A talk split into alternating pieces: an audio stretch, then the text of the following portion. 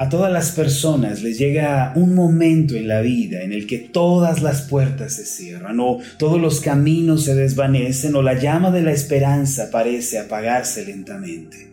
Ante una situación como esta, muchos concluyen que el final ha llegado y que las cosas nunca podrán cambiar.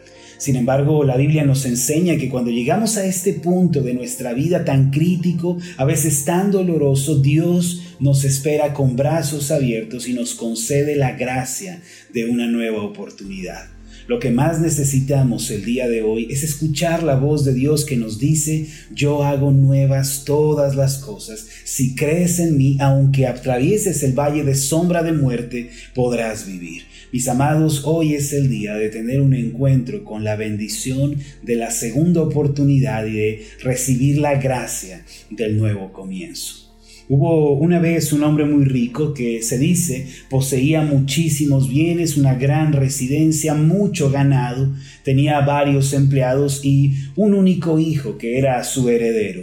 Lo que más le gustaba al hijo era hacer fiestas, estar con sus amigos y ser adulado por ellos. Su padre siempre le advertía que sus amigos solo iban a estar a su lado mientras él tuviese algo para darles y para ofrecerles. Después, cuando él ya no tuviera nada, lo iban a abandonar. Un día el padre, que ya era un anciano, ordenó a sus empleados que construyeran un pequeño establo en las afueras de su propiedad. Dentro de él preparó una horca, la cual se sostenía de una viga de madera.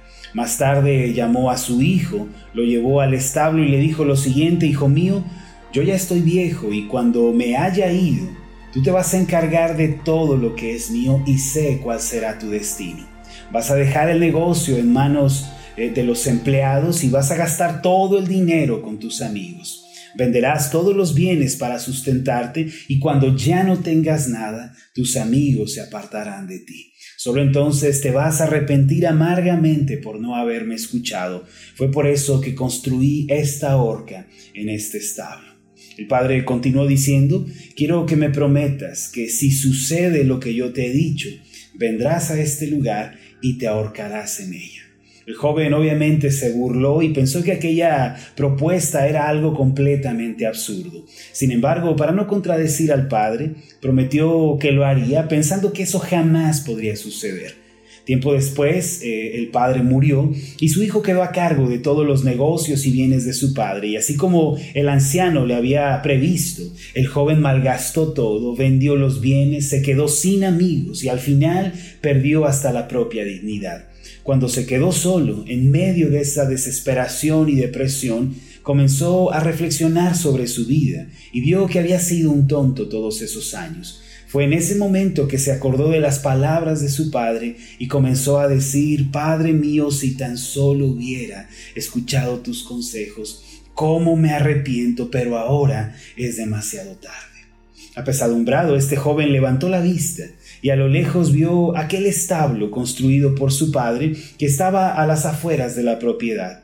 Con pasos lentos se dirigió hasta allá y entrando en él vio aquella vieja horca preparada por su padre y pensó lo siguiente, yo nunca seguí las palabras de mi padre, no pude darle alegría mientras vivía, pero al menos esta vez haré su voluntad, voy a cumplir la promesa que le hice, no me queda nada más.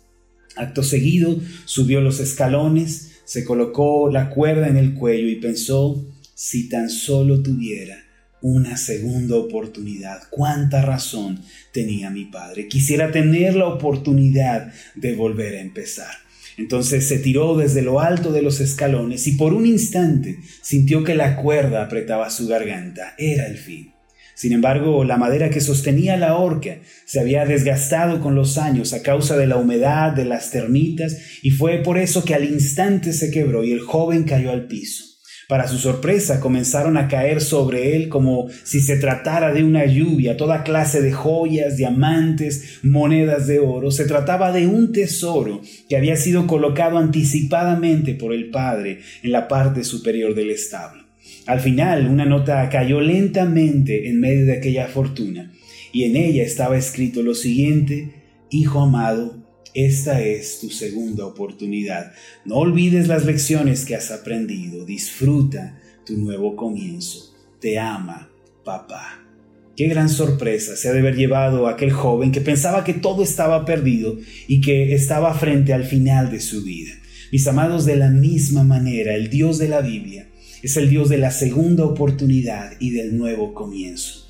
Es por esto que nosotros debemos abrir nuestro corazón y debemos recibir esta gracia. Él dejó un camino preparado para todos aquellos que han llegado al final de la senda, que están frente a esas puertas cerradas, para todos aquellos que sienten que la lámpara de la esperanza se ha apagado en sus vidas sin importar cuán oscuro haya sido nuestro pasado o lo terrible de las circunstancias en las que nos encontramos el día de hoy, podemos recibir de parte de Dios la bendición de la segunda oportunidad. Isaías 43, versículo 18 y 19 dice de esta forma, No os acordéis de las cosas pasadas, ni traigáis a la memoria las cosas antiguas. He aquí que yo hago cosa nueva, pronto saldrá a la luz. ¿No la conoceréis? Otra vez abriré camino en el desierto y ríos en la soledad. ¿Qué quiere decir esto? que el Dios de la Biblia, antes de enfocarse en nuestro pasado, antes que enfocarse en nuestro ayer, Él tiene preparado un mejor futuro para aquellos que entran en el camino preparado por Él. Este pasaje que acabamos de leer implica que si una persona se encuentra en su vida ahora mismo, si está respirando, si todavía puede escuchar este mensaje, entonces Dios aún no ha concluido su labor en tal persona y todavía hay esperanza. Existe un pensamiento en el subconsciente de la sociedad que dice que si uno ha fracasado en el ayer, si ha tropezado en el pasado, entonces está condenado a ser un fracasado toda su vida. Sin embargo, este pensamiento no tiene ningún fundamento. El hecho de que hayamos tropezado en el pasado y que hayamos vivido de forma equivocada no equivale a que no podamos levantarnos el día de hoy por la gracia de Dios. Nunca es demasiado tarde para volver a empezar, mis amados, para volver a intentarlo o para tener un nuevo sueño que impulse nuestras vidas. Así que no existe una razón válida para rendirnos ni para darnos por vencidos, aunque hayamos fracasado en el pasado. En lugar de eso, hay que permitir que Dios nos impulse y nos muestre el camino que Él preparó. Debido a la desobediencia de Adán y Eva, la humanidad quedó sumida en el pecado, en la muerte, en la desesperación y a partir de entonces toda la humanidad se ha encontrado en el camino de la destrucción, malgastando también su vida. Al igual que el joven protagonista de la historia del principio, los seres humanos se han apartado de Dios, viviendo en egoísmo, en orgullo, en pecado, en avaricia. Sin embargo, mis amados, Dios preparó un camino de salvación y un camino de esperanza para todos los hombres. ¿Cuál es ese camino? Se trata de la cruz de Jesús, el Hijo de Dios. Por eso la Biblia afirma esta verdad en 2 de Corintios 5:17. Aquí leemos sobre el camino preparado por Dios. El pasaje dice así, de modo que si alguno está en Cristo, nueva criatura es. Las cosas viejas pasaron, he aquí todas son hechas nuevas. Este, mis amados, es el camino preparado por Dios. Por medio de Cristo nosotros podemos ser renovados, podemos recibir una nueva imagen propia, podemos superar el pasado y podemos también esperar un milagro nuevo en nuestra vida. En mi libro Fundamentos de la Vida Cristiana explico que haber creído en Cristo es dar inicio a una vida llena de esperanza y de fe. Quiero invitarlo esta semana a que juntos reflexionemos en la palabra de Dios y pensemos en este nuevo comienzo que Dios nos ofrece. ¿Por qué no tomamos el día de hoy la nueva oportunidad que Dios nos da en Cristo? ¿Por qué no abrimos nuestro corazón y damos la bienvenida a esta gracia celestial y entonces damos inicio a una nueva temporada en nuestras vidas? Aunque todas las puertas estén cerradas, todos los caminos bloqueados y la lámpara de la esperanza se haya marchitado dentro de nosotros, en Cristo tenemos la posibilidad de entrar en un nuevo comienzo. Recuerden siempre esto, la vida tiene abierta la posibilidad de cambiar. No hay una ley que diga que porque fallamos en el ayer, ya no tengamos la oportunidad de intentarlo el día de hoy. Permítanme hacer una oración por ustedes.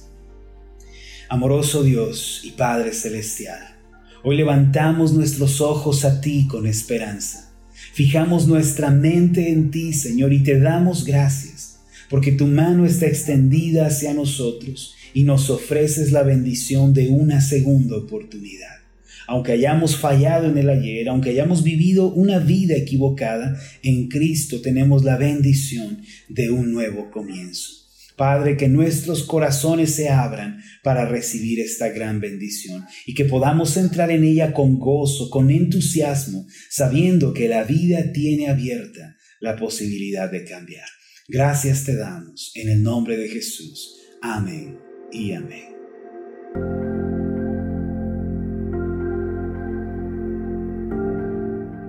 Hola, ¿qué tal? Mi nombre es Marlon Corona, soy el pastor de la iglesia Ascender en la ciudad de Zapopan, Jalisco, en México. Le agradezco mucho por haberme seguido con esta meditación. Mi oración siempre es que usted sea prosperado en todas las cosas y goce de una buena salud, así como prospera en su alma. Lo invito a que ore por las meditaciones Ascender y le pregunte a Dios cómo puede usted ser de bendición para este ministerio. Las meditaciones Ascender son impulsadas y apoyadas por nuestros oyentes. Reciba un fuerte abrazo de mi parte. Que Dios le bendiga. Hasta la próxima.